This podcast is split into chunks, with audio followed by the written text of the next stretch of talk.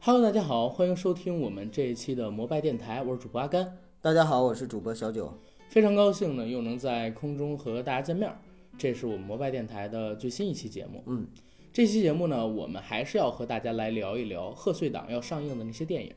聊前瞻。不过这次聊的呢，是从一月份一直持续到春节档前的那些电影，希望能给大家排排雷，因为这里边有些电影因为提前观影的关系，我们已经看过了。进我们正式的节目之前呢，还是先进我们摩拜电台的广告。我们摩拜电台目前已经在喜马拉雅播客平台独家播出，欢迎收听、订阅、点赞、打赏、转发我们。也欢迎到微博平台搜索“摩拜电台”官微关注我们，也欢迎加我们微信群管理员 Jacky L Y G T 的个人微信，让他拉你进群。这些信息呢，我都会写到我们本期节目的附属栏里，欢迎大家关注加我们。同时还有一件事情，之前呢有非常多的听友在问我们摩拜电台使用过的一些音乐叫什么名字。那目前呢，我们是已经建立了一个摩拜电台歌单，在网易云音乐平台，只要大家在网易云搜索“摩拜电台”四个字，就可以查到这个歌单。这里边呢是包含了我们往期所有节目用过的所有音乐，也就省了我和九哥每次单对单回复告诉大家歌曲名字是什么的这么一个麻烦。希望大家可以通过这个收藏解决自己小困扰。好，广告做完，开始我们正式的节目。啊，九哥又是聊这个贺岁档的前瞻，嗯，有没有什么前瞻性的思维给到大家呢？首先，我们先来总结一下我们上一期贺 岁档上半部前瞻的内容。对，咱们上次是从十二月中旬一直聊到了十二月底，对 吧？对，啊，然后刚才我看了一下，一月份要上电影，好像整个贺岁档大部分的力气全都在十二月份用完了。一月份值得期待的片子好像很少，除了《星战》对，没错，我们自己期待的片子，嗯还有就是认为说真的制作的比较好的大片儿，嗯好像除了《星战》以外几乎就没有。当然了，也有几部我们期待的片子，对对对，但都不属于大制作。好像大家都是把力气用在一个是贺岁档的前半部分，嗯另外一个呢就是准备春节档了。对，嗯，春节档，但是我感觉今年好像也跟前几年比差点力气。是，对没准儿也能放出几匹黑马呢。对，嗯，反正还是先跟大家总结一下之前我们推荐的一些片子吧。对，没错。其实我们这次还小有一些荣幸，嗯因为我们觉得我们的推荐呢还算是比较靠谱。对，我觉得咱推的一直都很靠谱啊。你看十一档，嗯，咱们当时推的，其实都还行，咱们那次首推的三部都是口碑最好的。正好是排列前三位。对，呃，羞羞的铁拳、追龙、英伦英伦决，对决，对，票房也是最好的，口碑反正在观众层面也是最好的。我对不管这些影评人怎 么看，我们的面向对象，我们服务的群体也不是影评人。对，就是观众嘛，普通观众嘛，嗯对不对？这次反正今年贺岁档十二月份前半部分，我觉得还可以，包容了各种类型，动作、嗯，科幻、文艺、芳情华感，对历史还有奇幻，而且这几部片子我看票房也都还可以。票房口碑可以说是齐飞的。有网友也评论说，这次的这几部电嗯影可以说是大导演来证明自己的逆袭之作。对，说十二月份是第五代赢了嘛，对，对吧？嗯，看冯小刚，冯小刚虽然他自己说啊是在导演殿堂外起了一个帐篷，但是他宽松意义上来讲，和第五代差不多是处在同一个时代的导演。本来就是同龄人，对，而且你看成龙大哥六十多岁，也跟第五代年纪差不多，成龙大哥也是第五代导演。他自己也是导演啊，对不是对？啊，对，所以我，我觉得还可以。今年的贺岁档虽然比不上一五年吧，一五年还真是华语大年，对，但是跟去年比起来，我反而觉得今年贺岁档还算有的聊。这个东西有大年必然就有小年嘛。对，嗯，那咱们还是来跟大家聊一下一月份的一个贺岁档展望吧。好，这次的贺岁档展望呢，我们是从元旦之后一直聊到二月九号，也就是说我们年前的最后一个周五。嗯，那整个一月份是上映了三十四部电影，但是我们真的是真的是挑来挑去，挑来挑去，最后我们只选出了九部已经定档的一月份电影，还算是我们个人比较期待的吧，都不算是大众期待的电影。嗯，还算上一部一月份待定的没有定档的《金钱世界》，那一共是十部。我们觉得实在太少了，又看了一眼二月份要上映的电影，结果二月份二月二号跟二月九号两个周末，只有一部我看关注量算是破万、期待值破万的电影，叫《泡芙小姐》。这片儿本来它是一个网剧，看今天能不能跟大家就是沙子里边挑钻石，别钻石，挑出金子就不错了。好，来跟大家聊一聊。那首先要聊的呢，就是二零一八年的开年大戏，一月五号就要上的《星球大战八：嗯最后的绝地武士》，这也是我个人吧，在整个一月份最期待的电影，因为大家知道我是星战迷嘛，我们之前的很多电影里边我也聊过。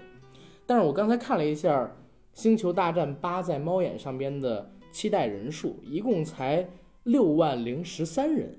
六万零十三人，就是刚刚和成龙大哥上映的那部《机器之血》差不多的一个观众人数，在同样的时间段啊，距离上映前半个月左右的时候，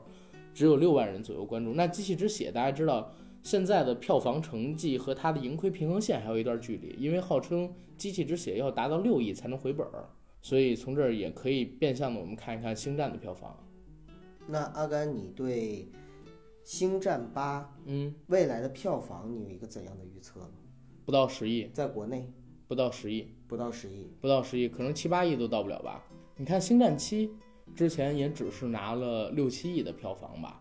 啊、我可能记忆有出入啊，因为有两年前的事儿了。嗯，反正最后是肯定不到十亿，跟当时那个预期比的是差很多的。你要知道，《星战七》是十几年没有人碰过《星战》系列了，然后重启。严格意义上，如果不算前传的话，已经有大概四十年的时间没有人重启过正传的《星战》系列了。然后它重启才只卖了大概六七亿人民币的票房，在国内。这个其实还是很好理解的。首先，《星战》这个 IP 那绝对是非常无敌的，对那么在全世界范围的影迷里都是有一定的知名度的。对，但是 呢，在中国，在中国，其实星战迷本身也不是一个特别大的群体。对呃，而且很多的星战迷，就像你刚才说的，正传几十年，加上外传的话，有十几年的时间了。这对段时间，其实很多的粉丝都已经长大了，而现在的观影主体，这些年轻人可能没有经历过以前星战的这样的一个洗礼，对他也没有星战的情怀。对他这六期的票房，其实真正的就是他作为一个欧美的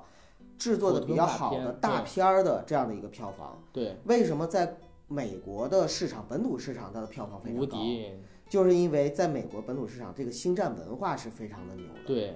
星战是美国文化吧，所谓的头号输出者。对对对尤其是上世纪的七八十年代，它伴随着美国的这个经济腾飞，嗯实际上是代表美国进行了一次全球的文化入侵。对，当时中国正好是我们说其实是闭关锁国，对不对？哪怕改革开放，当时跟美国在电影领域里边几乎还没什么交流。中国引进的首部好莱坞大片还是《亡命天涯》，还正好也是哈里森·福特演的。那这部片子实际上在大陆是没有那种陪伴着一起成长起来的基础的，哪怕在香港，你看古天乐他们全部都是星战迷，嗯，星战七在香港票房超级好，但是到了大陆就不行。对，这是文化的地域对性。另外还有一个就是。星战，哪怕你是重启，可能嗯票房都会比这个高。让很多人阻止他们走进这个电影院的一个原因，嗯就是因为可能担心说前面有七部需要补课，哎，对，太累了。对，而且如果是当时没跟着这个星战一起起来，又不了解它一个文化历史，嗯你在看星战一二三这前三部的时候，你可能会觉得有点蠢，嗯，因为真的七十年代的电影跟现在的电影，它的一个镜头语言。跟剧本写作的结构都是不一样的，你没会错觉得老版的《星战》用很你像嗯呃现在的眼光去看，你是看不下去的。嗯对，所以就会有种种的问题，也导致了《星战》可能在国内的票房不会太好。我记得上次《星战七》在国内上映的时候，嗯网上有很多普及的一种科普帖，对对对，呃，就是科普你应该正确的观影顺序，《星战一》到《星战七》以一个什么样的顺序去看，呃，哪些人的前世今生等等等等。对光那个科普帖我就看了足足一个多小时的时 间，你就可想而知，如果说你要是现在带一个妹子，或者说带一个普通的影 迷，呃，呃普通的观众吧，去电影院去看的时候，如果旁边没有一个优秀的讲解员去给你讲解星战的话，你是真的可能对很多梗什么看不到的。对，因为《星战》它是一个特别宏大的宇宙，嗯，它不仅仅是电影，还有小说、漫画，甚至还有动画。同时呢，还衍生出了各种的星战文化。嗯，这种衍生的星战文化，最后呢，也间接性的被植入到了正统的星战史里边去。其实我们我现在反而在想阿甘，嗯我们推荐星战本身意义不大，嗯，因为星战这个系列呢，说白了。纯影迷、真正的星战的影迷一定都会去看。啊。呃，而且它在北美的口碑和票房，其实都证明了它还是一部值得去看的星战系列，没有没有虚烂。对于一些不是星战影迷的人来说，只要它在上映之后，口碑和特效的效果做得比较好的嗯话，靠口碑可能就会吸引一批观众去。对，但是相总体信票房我觉得还是不我会相太信高票房也就还是六七亿那样子，对嗯不到十亿肯定不到十亿。啊，也也不一定，因为我看了一下，整个一月份一直到十二号之前吧，几乎都没有什么能跟他硬抗的电影。哦，五号到十二号之前，哎，你说是不是会会不会是因为嗯这些电影躲着它？我觉得有，你不知道吗？就是《星战八》已经上映一段时间了，对啊呀，在全球所有市场都是他妈所占披靡的意思。对哪怕在中国有太大的变数，可能也没什么人愿意跟他硬抗吧。对，没错，而且我看我们已知的一月份已经定档的电影，碰到它也都是个 死。真的，一月份一会儿我跟大家说一说，现在已经知道的要上映的这些电影，哪怕碰见，哪怕碰到没有星战迷或者说星战文化基础的《星球大战八》，也是要死翘翘的，没在错票房层面上啊。没错，嗯，反正《星战八》我也和大家念一个海外市场的一个评论吧，说是比之前的宇宙更宏大，特效更好，然后出现了更多的致敬点，还有催泪点，很多老演员又回归了，这跟《星战七》一样嘛。其实它就是传承了四五六三部正传的一个历史，让大家看看老了以后的卢克，老了以后的索罗，嗯，老了以后的莱雅公主，尤其莱雅公主又去世了，这是最后一次在电影院里看她了。对，没错，这个其实是一个情怀点。，对，还有就是我们可以把。星战七的影评放在星战八和星战九 里，同样适用都是对同样对对适用。同样适用。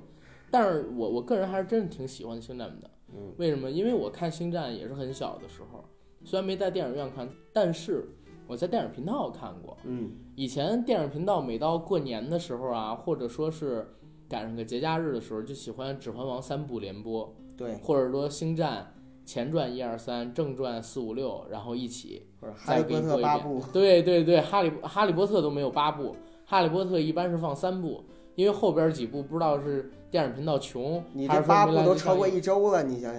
想，关键是哈利波特有几部在上映的时候，我还是已经长大了的就是阶在电段。影院看的，对吗？对，我在小的时候看它只放两三部，嗯，对不对？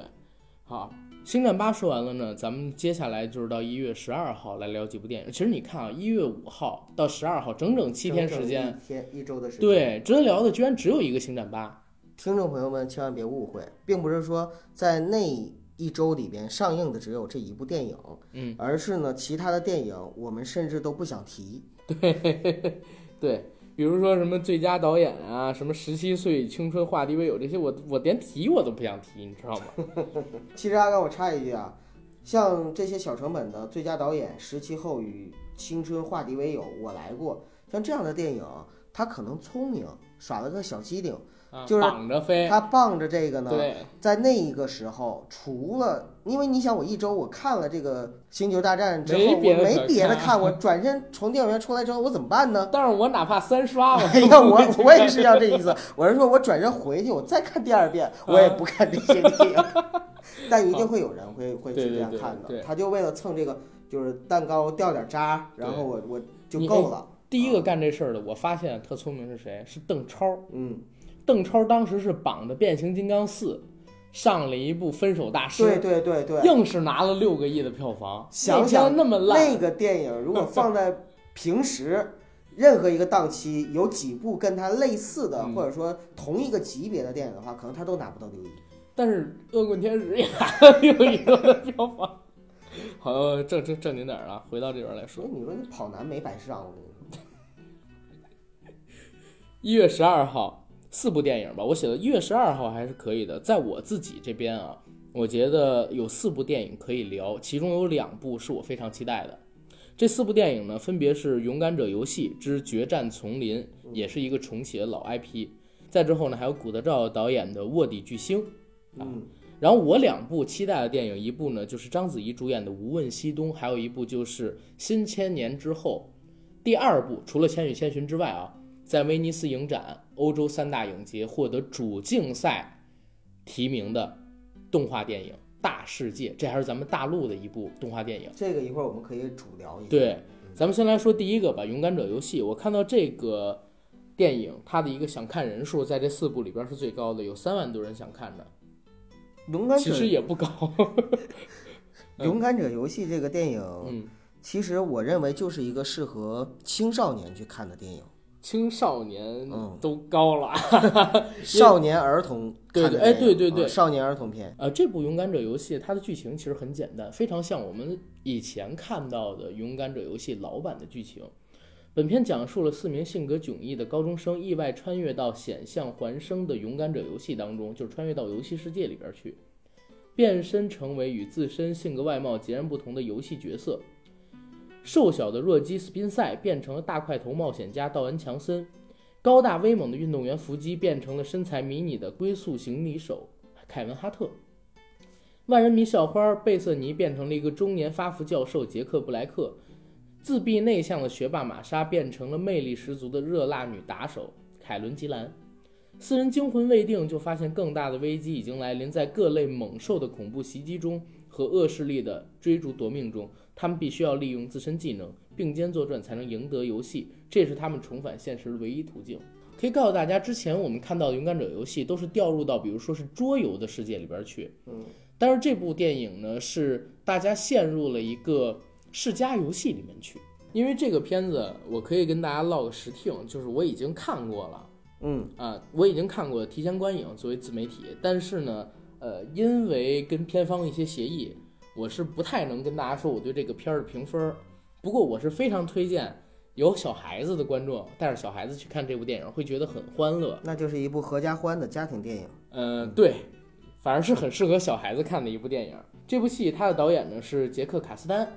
主演呢是道恩·强森、凯文·哈特、杰克·布莱克、尼克·乔纳斯，还有凯伦·基兰。其实主演的前三位，像道恩·强森，也就是岩石；凯文·哈特，黑矮子；嗯，还有杰克·布莱杰克克，布莱功夫克熊猫阿宝。其实还都是在美国比较红的演员。没错，所以我觉得它北美的票房不会太差。国内的票房既然寒假开始了，我觉得它选这个档期，小孩儿去看应该也是 OK 的，因为里边确实出现了很多街机动画，你玩过吗？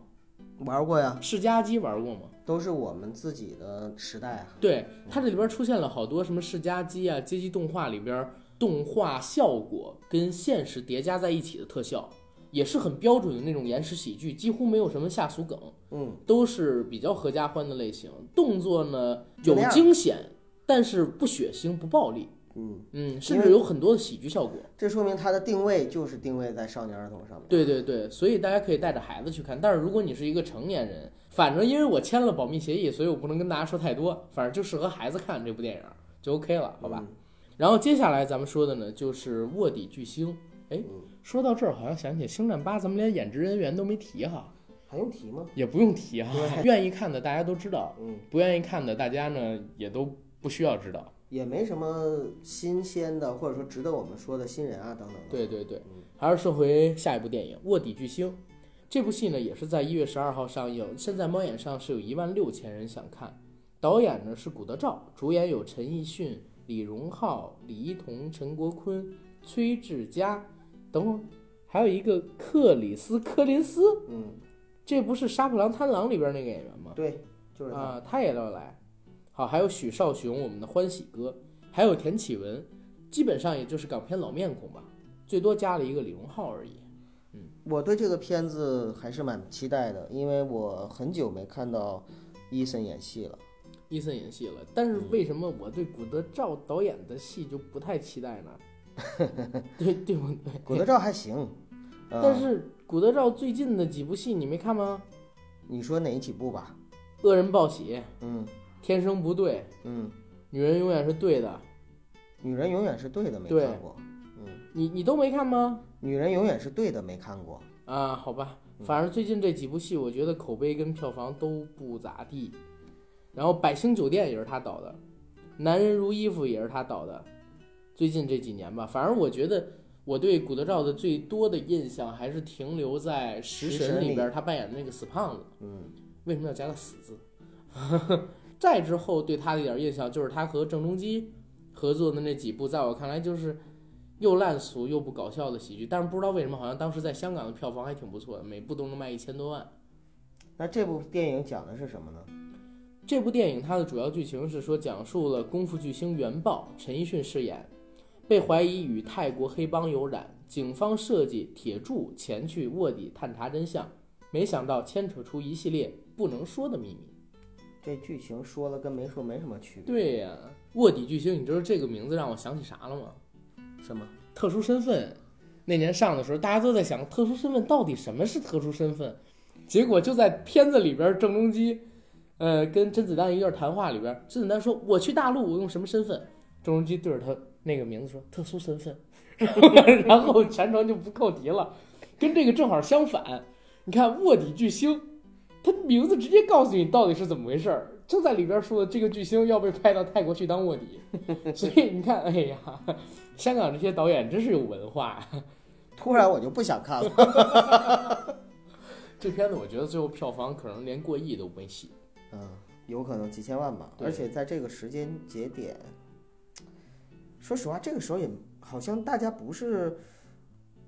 都很忙的时候，总感觉一月份，啊。反正我是特别忙。我也是，有年会呀，然后对年终总结呀，然后等等对等等啊，其实十二月份跟一月份是很多人都非常忙的时候。你你像我十二嗯还月有要份账的呀，对，还有躲债的呀， 还钱是吧？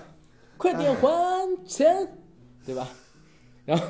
谁有心思去电影院看电影啊？我呀，我靠，我跟你说累的没边儿没边儿的时候，就对想去电其影实院坐着。其实电影院看电影真的是一个解压的很好的方式。对，让你尤其是喜剧，让你去笑一笑，我觉得挺好的。对，所以你让我去选，我可能也会去选看一个像《勇敢者游戏》或者是《卧底巨星》这样的，你不用去动脑子和过脑子，就在里边电影院里安安静静的待着，嗯、然后就嗯看他们在前面插科打诨，啊、你就可以想笑你就哈哈大笑，不想笑你就呵呵一笑就行了。呃，我还是建议你去看《勇敢者游戏》，这个嗯卧底巨星等口碑出了再说吧啊，。其实也不是啊，因对为因为除了嗯《勇敢者游戏》和《卧底巨星》，咱们还有两部要推荐的。啊，对，就是说喜剧嘛，因为《嗯勇敢者游戏》我已经看了，对，你去看，最起码我觉得也不会太困吧。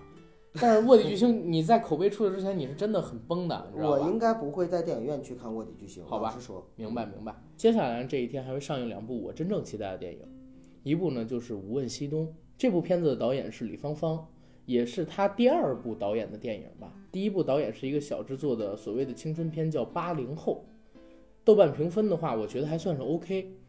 这部电影为什么我说我值得期待？首先呢，他的演员是章子怡、黄晓明、王力宏、张震、陈楚生，嗯，其实还都算是我比较喜欢的演员。虽然大家说什么教主各种各种，但是说实话，我挺喜欢教主的。可能是因为我小的时候看《神雕侠侣》特别喜欢，嗯。因为你老说你那个年代是 我古那天个乐年代，不，我那个年代是刘德华，刘德华，九零后的年代是啊古天古天乐。你你为什么你我的我的年代不是古天乐？你的是年代是黄晓明啊？为什么我我是九零后，而且我是九零年代初？呃那应该是八五后，可能是古天乐。嗯、啊对，八五前是刘德华。古天，因为我想了想，古天乐那版的《神雕侠侣》应该是在我出生或者说之后那一两年拍的，而黄晓明那一版真的是我上小学的时候拍的，就是看着他长大嘛，嗯，所以这部对我的印象深一点儿。他就像我说的那个胡军版《天龙八部》一样，就是我喜欢胡军那版《天龙八部》，当时不跟你提过吗？哎呀，但是你你聊太多黄晓明了，显得我们没逼格。聊聊 张震吧。呃，张震也是，张震也是我非常喜欢的男演员，而且是越老越帅的那种类型。嗯，反正这个演员制作班底我就很期待。然后这部片子它的一个剧情是这么写的：如果提前了解你所要面对的人生，你是否还会有勇气前来？吴岭澜、陈楚生是，沈光耀、王力宏是，王敏佳、章子怡是，陈鹏、黄晓明是，张果果、张震是，几个年轻人满怀诸多渴望，在四个非同凡响的时空中一路前行。值得注意一个地方啊，啊，这个电影它的类型是剧情、爱情、战争。嗯，为什么我说我期待这部戏啊？这部戏呢，其实在一二年的时候就已经拍完了，嗯，因为种种原因一直被延期上映。哪些原因？这个原因不好说，你知道吗？就是一种不可言说的神秘力量，有可能是来自于一位戴眼镜的神秘长者，这个问题还是等我把裤子拉到这个胸口，我再告诉你。呱呱呱！ 嗯，但但是真的，这部戏已经延迟了大概四五年了，呃，一八年的话六年了，嗯，延迟了快六年才能上映，有点像宁浩当年那部《无人区》。明白了。零九年拍完，等了四年才能上，无人区还被删了好多东西对。我不确定这部电影会不会删一些，因为好像是他讲了嘛，这几个演员饰演的角色，几个年轻人在四个时空中相遇。这四个时空，我了解到的有关于一些战争啊，或者说两党历史的情节。所以大家也可以看一看这部片子的预告片儿，你还能看到水木清华、王力宏等等等等的东西。我就不说太多了，看看正式上映之后的电影能不能和大家当年看到这片儿的宣传物料的时候那些采访啊，或者说那些报道啊所披露出来的一样。因为六年了，物是人非，真的不知道被剪成什么样子。但是这部片子呢，它如果说上映，我一定会去影院看。我也是。嗯，另外还有一个值得一提的地方呢，就是它的推广曲和主题曲是由毛不易演唱的。谁是谁毛不易现在比较火的一个选秀歌手出身，啊？他他的成名曲就是自己原创的《消愁》，听过吗？我阿没甘没有一杯敬明天，一杯敬过往那个。没有哇，一会儿我给你放放，挺好听的，真的挺好听的。是吗？嗯，然后他是今年才出来的歌手吗？呃，去年应该是，但是他现在这个是电影是他的第二部，就是做主题曲，演唱主题曲那的电影。看来我真的是好久没有关注选秀节目 了。选秀节目，回头我们聊对吐槽大会的时候好好聊一聊。对，嗯，反正大家可以看一看这个电影吧。我是我是真的觉得值得期待，因为不管怎么样啊，现在章子怡已经三十八岁了。今年我看《演员的诞生》，当时刘云和章子怡演了《白蛇传》嘛，她演青蛇那集的时候，嗯我是真正的感觉章子怡老了。哦，呃，一个是脸上的肉松弛了，再有一个呢出现了皱纹。我不是说这不好，因为女性什么年龄有什么年龄的美，但是呢，这部片子因为它是五六年前拍摄的，应该还可以看到那个芳华正茂的章子怡。行了，咱们接着说下一部吧，对，下一部戏才同样我们是 真正哎值对对得推对荐和期待的一部戏。对一月十二号，真正值得推荐的是啥？我百分之一百上映之后的首选就是《大世界》。这儿也跟大家做一个推广，有的人可能是已经听说过这部电影了，但是有的人还没听说过这部电影。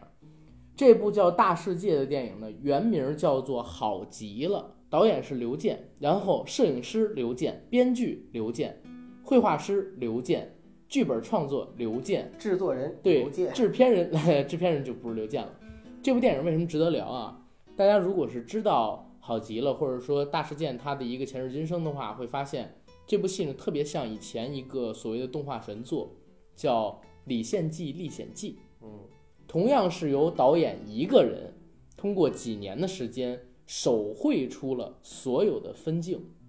也就是说，这部戏里你看到的每一个镜头、每一个画面都是由导演自己画出来的。它是一部动画片啊。这部戏也是继《千与千寻》之后第二部《新千年》之后第二部入围欧洲三大影展主竞赛单元的动画电影——威尼斯影展。而且呢，也在刚刚过去的金马奖上拿到了最佳动画电影，所以大家一定要值得期待一下。本来其实说实话啊，十一月底、十二月初的时候，我们是有机会去看这部电影它的一个提前观影的，但是很无奈，这个提前观影只在在上上海海，所以到时候也没有去。哎，其实当时可以让小胖替咱们去，是吧？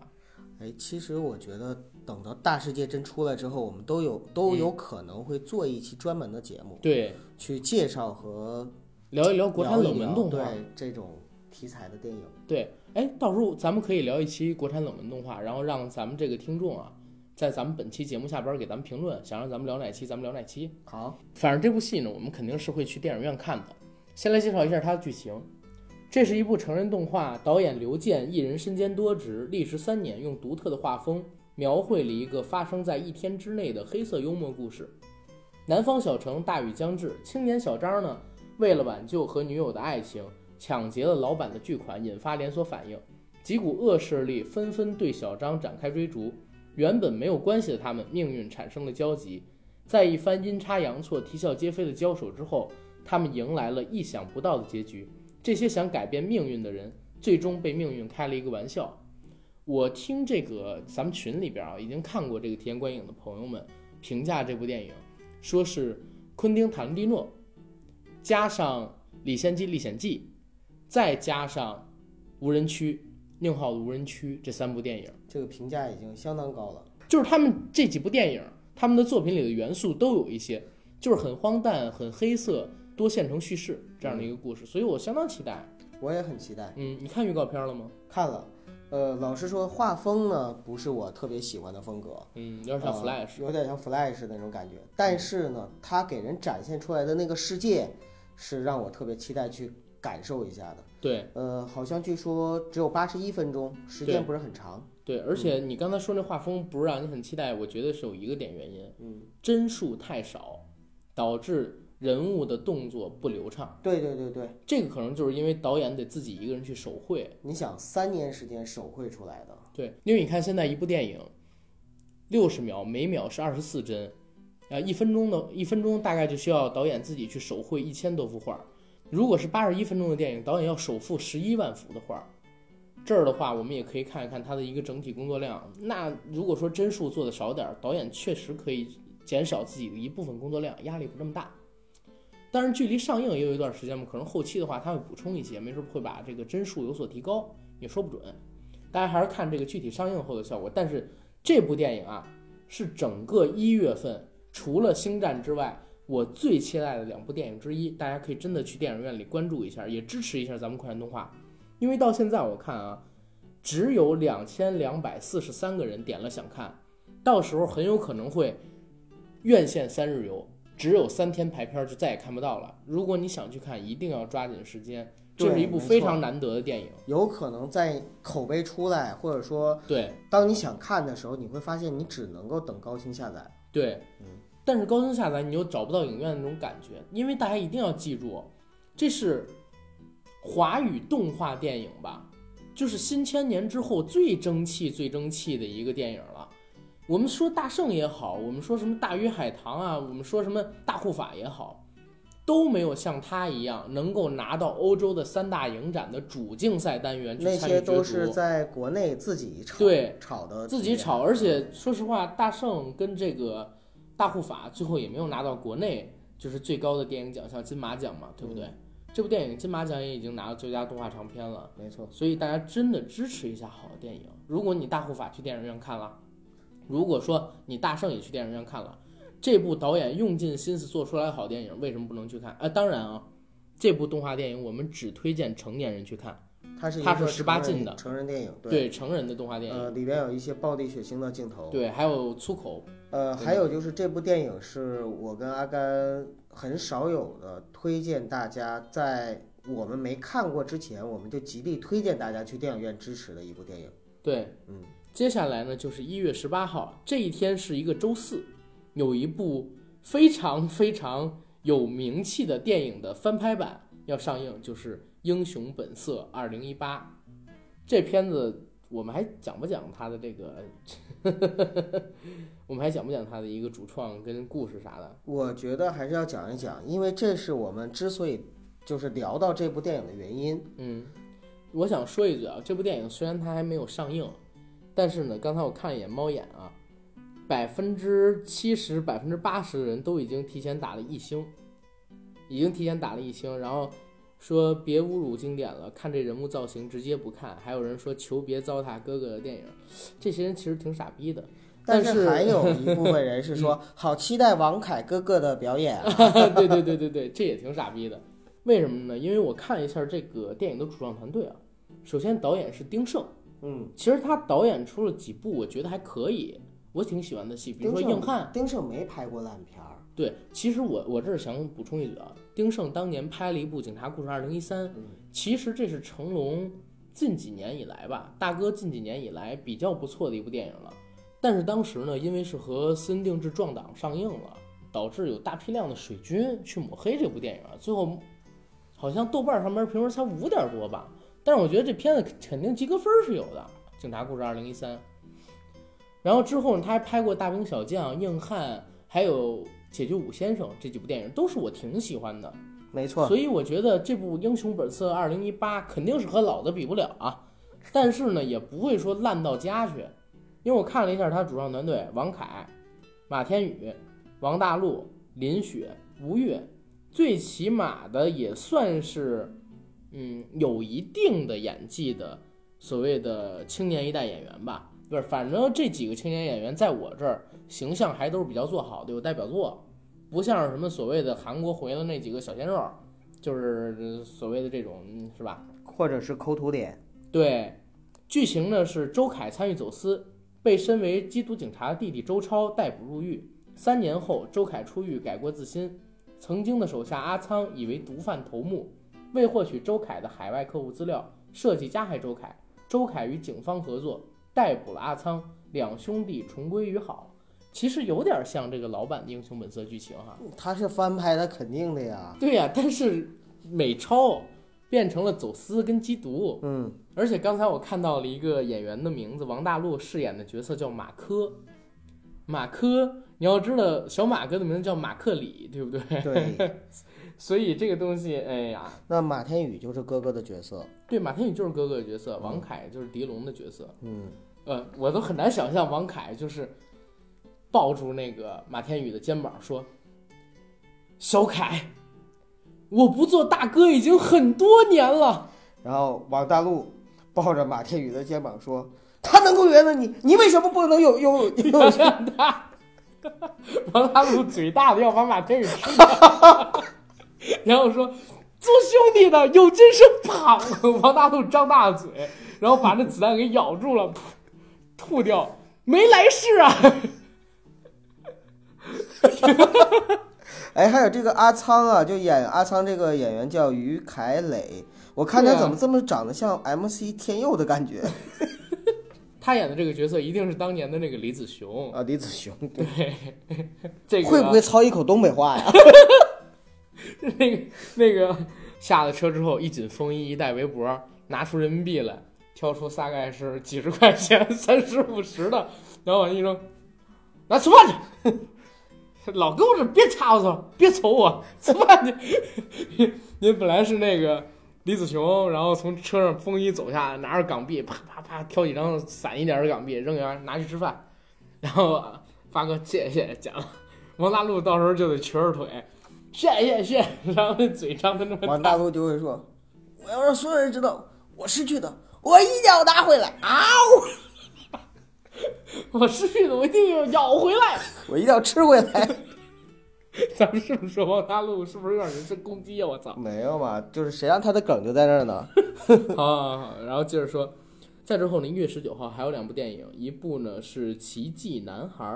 这是茱莉亚·罗伯茨跟欧文·威尔逊的新电影。其实，在美国已经上映有一段时间了，是的，口碑跟票房也都还不错。然后目前的话，我不知道它有没有高清资源，因为我还没有看到，到时候有可能也去电影院里看一看。如果说大家喜欢，大家想去电影院里看一部美式的，家庭的、亲情的、爱情、友情的这种比较暖心的电影的话，那么其实这部电影应该还是比较不错的。对，因为现在口碑也还 OK 啊，对不呃，对？票房也都已经是一亿多美元了。反而是在北美破亿了，嗯，所以北美破亿一年也挺少片子的。关键是它不是大片儿啊。对，嗯，哎，茱莉亚·罗伯茨挺有号召力的。再之后呢，一月十九号还有一部电影叫《第一夫人》，这部戏其实我已经看过了，很早就已经出资源了，而且它应该是前年的电影，去年还去争过这个奥斯卡最佳女主角娜塔莉·波特曼，凭借《第一夫人》她这个角色。其实剧情剧本也很简单，它讲的是肯尼迪的夫人杰奎琳在总统遇刺之后的那段时间里边发生的故事。这戏剧本很糟烂，主要是靠演员的表演把它撑起来，所以这是真正的一个女人的史诗。但是呢，她也回避了好多就是杰奎琳本身的黑点，包括说跟那个船舶大王，也包括说跟什么各种男演员跟什么小舅子偷情啊什么的事儿，她都没演，塑造了一个女强人的角色。这可能是一种。美国是常规的非优秀的传记电影的拍法吧，真正优秀的传记电影，在我看来一定要是很写实的，好的坏的他都要拍才可以。这是一个洗地的电影。对，喜地的电影，所以这片子本身评价我不高。如果大家要是真的去想看，别抱太大对剧本上的期望，就是看看演员的表演，因为这里边娜塔莉演的真的挺好的，大家可以去看一看。接下来呢，又是一个周五，一月二十六号会上映《移动迷宫三：死亡解药》。话说这片子居然能拍到第三集， 也是挺让我就是出乎意料的。那他必须要拍三部嘛？一般的赚钱这了吗种，这种肯定是啊，我我是这么觉得啊，就是，嗯，北美，北美的观众，美国观众其实跟中国的观众不太一样，中国的观众是很少会区分类型片去观看，咱们很少有类型片的特定观众，比如说喜剧片只看喜剧片，动作片只看动作片，恐怖片只看呃恐怖片是有固定群体的，美国是非常非常的有这种类型片的对象，动作片只看动作片，家庭片只看家庭片。像这种青春片有自己独特的一个受众群体，但是青春片里边呢，也分成巨卖、大卖、普通卖、死赔几种类型。哈利波特的后边几部其实都是青春片，然后《暮光之城》啊，还有像我们之前说的《饥饿游戏》，都是属于爆款大卖的。《移动迷宫》就是属于小赚，也没什么太大的人气基础，有一部分的青少年很喜欢。再之后死赔的，就比如说当年那部《关键第四号》。啊，拍了一部之后就血赔的不行，再也没看见有任何的续集启动项目出来。这戏我一部都没看，说实话，从《移动迷宫一》到《移动迷宫二》，我全没看。呃，《移动迷宫》我倒是一直都是在电影院看的，嗯第一部和第二部，嗯，因为它本身是改编自美国的畅销书、是畅销小说，它本身就是三部曲，所以对它一定要拍成三部。这戏吧，反正《移动迷宫一》《移动迷宫二》我都没看过，大家可看可不看。嗯但是呢，我也看了一眼，好像是整个一月份，从《勇敢者》游戏之后，规模上、制作上还算是比较精良，还算规模上、制作上还算是比较精良的。然后以定档的、有一定特效水准的片子，就这一部。大家如果想看好莱坞的话，也可以去看一看。在最近几年同期上映的像这样的青春片，嗯并且是三部曲系列系列的形式上映的，也都是根据美国的畅销小说改编的，有《饥饿游戏》，嗯有《分歧者》，还有这个， 那不是，有《饥饿游戏》，有《分歧者》，有《移动迷宫》。嗯，这三个系列里边来说的话呢，我最喜欢的是《饥饿游戏》。美版吃鸡嘛，对， 电影版吃鸡。但是要说起来的话，我觉得《移动迷宫》它的质量，整个的制作质量和拍摄水平的话，剧本结构要比《分歧者》更好一点。你说这俩半斤八两，你知道吗行了，接着往下， ？OK，接着往下，那其实整个一月份目前定档的值得说的就没了，嗯，真的就没有了。然后一月份目前待定的，跟大家推荐一部戏叫《金钱世界》，这是雷德利·斯科特老爷子最新的一个作品。然后这部作品呢，目前北美烂番茄的评分已经出来，百分之九十三的期待度，百分之九十一的新鲜度，可以说是口碑爆棚。而且呢，目前在颁奖季里边儿也算是有不少的收获。一月份，目前我看到它在大陆的一个待上映名单，就是待定档的一个名单里边儿，如果说真的能在大陆上，不管它有没有删减，我也希望大家可以到影院里边儿去看一看。否则的话，按照一般的调性，这种颁奖季的电影，我们可能要等到四月份才能看到高清版本，要中间等好几个月的时间，大家千万别错过。那这部戏呢，本身它的一个背后故事也挺多的。首先，这是雷导八十多岁啊，又来执导的一个新片，你可以想想现在这个所谓的大导演的一个创新能力。老爷子很牛。对，老爷子很牛，长命百岁，希望能把疫情的坑补上。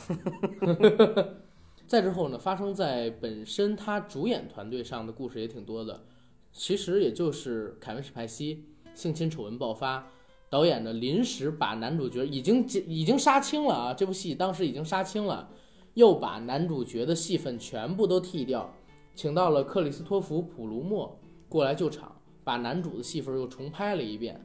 造成的这么一个情况。但是目前我们已知的一个口碑来看，说是雷导他的一个补拍工作相当的完美，完成度相当高，整部电影依然给大家奉献了一个非常好的表演，还有就是剧情，所以大家还是可以期待一下。老爷子说：“我我这简直拍了两部电影。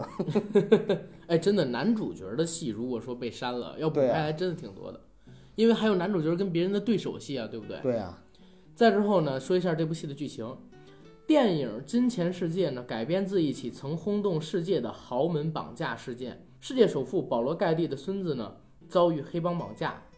绑匪向其母盖尔索要一千七百万美元赎金。已经与丈夫离婚的盖尔无力支付这笔高昂赎金，只能向盖蒂家族求救。但富可敌国却无比吝啬的老盖蒂却拒绝为孙子支付赎金。拿不到钱的绑匪丧心病狂地割下了人质的耳朵，邮寄给盖蒂家族。心碎的盖尔在前 CIA 特工弗莱彻泰斯他的协助下，试图撼动这一僵局，解救自己的儿子。哎，你看，同样是绑架案，李嘉诚就愿意拿着钱，然后去解救自己的儿子；老美就不愿意拿钱解救自己的孙子。所以在这儿就能看出美国人民多么的水深火热，他们生活的没有亲情，没有理想，没有信仰，哪像咱们中国人一样沐浴在这样和煦美好的阳光之下，